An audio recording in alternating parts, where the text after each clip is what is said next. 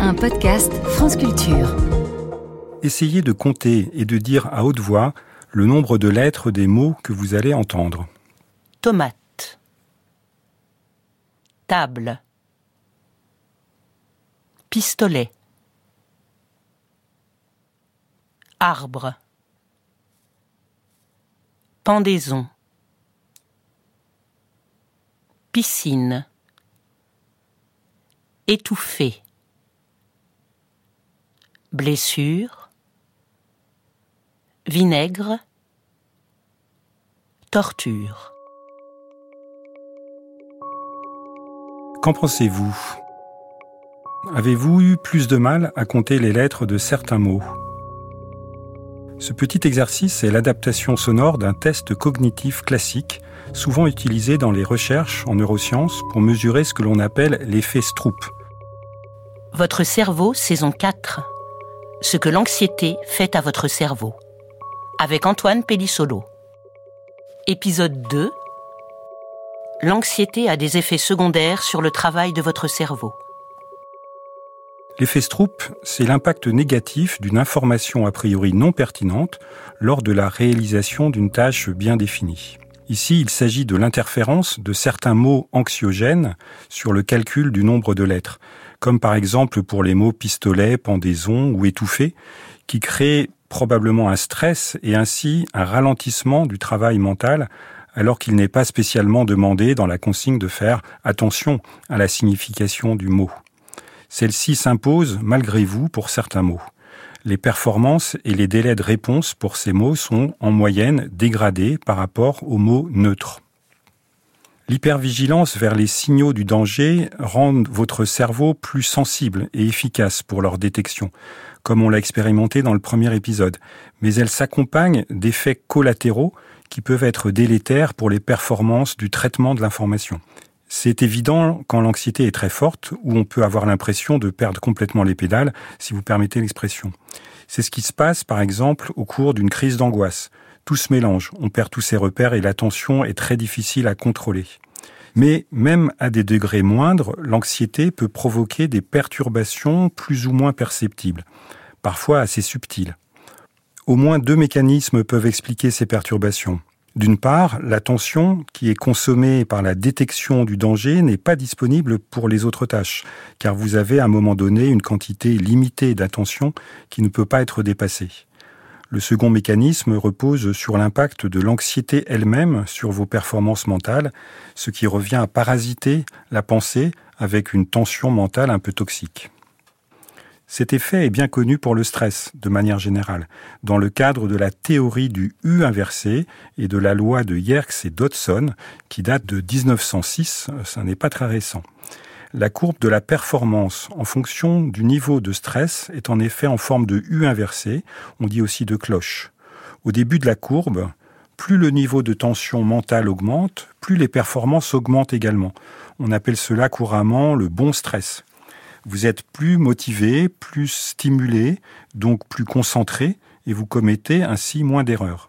Mais à partir d'un certain point, c'est l'inverse qui se produit. La fébrilité surpasse la motivation et vos performances diminuent avec l'augmentation, dans ce cas-là, du mauvais stress.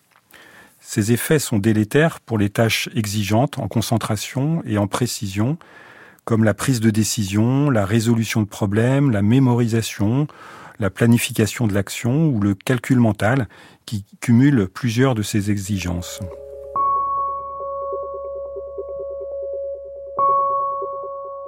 Vous allez procéder à une série de soustractions à partir de 100 en retranchant à chaque fois 7 au nombre précédent. Prononcez le résultat à haute voix et tâchez de ne pas faire d'erreur et de répondre avant le bip. 100 moins 7. 93 moins 7. 86 moins 7. 79 moins 7. 72 moins 7. 65 moins 7. 58 moins 7. 51 moins 7. 44 moins 7. Plus le délai de réponse est court, plus votre stress augmente et plus vous êtes perturbé dans votre concentration et dans le calcul à réaliser. Nous avons tous expérimenté ces principes dans la vie quotidienne, dans l'urgence ou lorsqu'on est très envahi par une situation d'incertitude ou de forte pression, on ne retrouve plus ses affaires, les idées ne viennent pas comme elles devraient, on cherche ses mots ou ses clés, et on risque de se tromper. Le constat intéressant est que votre cerveau est pris ici à son propre piège. Il a déclenché une réaction qui a toute sa logique et qui peut être essentielle pour votre adaptation à une situation nouvelle. C'est donc une réaction qui peut être vitale, mais au risque d'effets collatéraux qui peuvent être en eux-mêmes la source de problèmes supplémentaires. Comme souvent dans le corps et dans le cerveau, ces processus automatiques d'adaptation au contexte doivent être associés à des systèmes de régulation et de contrôle pour éviter qu'ils ne dérapent. Il y a au moins deux procédures de contrôle différents en ce qui concerne le stress, une procédure automatisée et une plutôt consciente. La première repose sur un système d'autorégulation automatique qui fait que la réaction de stress est normalement proportionnelle au niveau de perturbation identifié, aussi bien en intensité qu'en durée. Elle croît avec la gravité de la perturbation, mais elle s'arrête quand le calme est revenu ou que l'organisme s'est habitué à de nouvelles conditions. Ce système de régulation automatique qui repose sur la sécrétion de neurotransmetteurs et de neurohormones modulant les substances du stress peut connaître des défaillances, notamment quand la perturbation est très intense et brutale. C'est par exemple ce qui se passe dans une situation de grande violence, créant une peur hyper aiguë qu'on peut appeler anxiété dépassée lors d'une agression très brutale, d'un accident grave ou d'une catastrophe naturelle comme un tremblement de terre, quand on a l'impression que sa vie est immédiatement en danger. Par ailleurs, le système peut être mis à mal quand les perturbations sont durables et changeantes fréquemment. C'est ce qu'on appelle un stress chronique qui peut être très délétère, même quand il n'est pas très intense, mais quand il dure des jours, voire des mois. Par exemple, une situation d'incertitude économique ou des problèmes de santé récurrents. Le second système de régulation qui n'est pas automatisé, lui, c'est tout simplement l'étage supérieur de votre cerveau, votre cortex préfrontal qui surplombe le cerveau émotionnel et qui est normalement capable, après une analyse de la situation, eh de reprendre le contrôle sur la réaction de stress, au moins pour l'atténuer. Là aussi, cette belle organisation peut connaître des défaillances pour des raisons souvent très complexes au sein de notre esprit, comme c'est le cas par exemple dans les troubles anxieux ou dans la dépression. En effet, dans ces cas, le raisonnement, la conscience et la volonté ne suffisent pas à calmer les réactions émotionnelles et de stress. Les effets que je viens de décrire reposent sur l'action de substances comme l'adrénaline et la noradrénaline dans votre cerveau ce sont elles qui agissent dans le corps en accélérant la fréquence cardiaque, en modifiant la respiration, en resserrant les vaisseaux ou encore en contractant les muscles.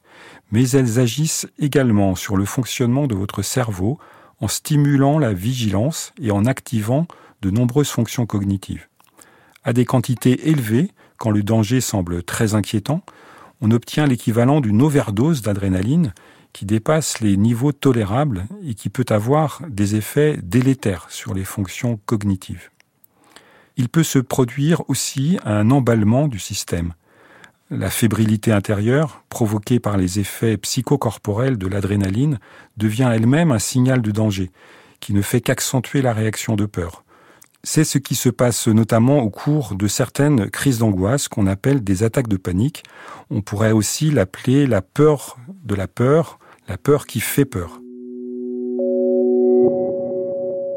Il faut citer également le cortisol, une hormone de la même famille que la cortisone, qui est produite par le corps un peu après l'adrénaline, quand le danger et le stress se prolongent. Ces effets sont multiples sur le corps et le cerveau, en permettant notamment de lutter contre la fatigue et la douleur. Mais à dose élevée, et surtout quand cette sécrétion augmentée dure longtemps, le cortisol, comme la cortisone, peuvent avoir des effets secondaires qui expliquent une bonne partie des inconvénients du stress prolongé sur le corps, par exemple sur l'immunité et la sensibilité aux infections, et sur les fonctions cognitives, comme sur la mémoire. C'est d'ailleurs de la mémoire d'où nous parlerons dans le prochain épisode.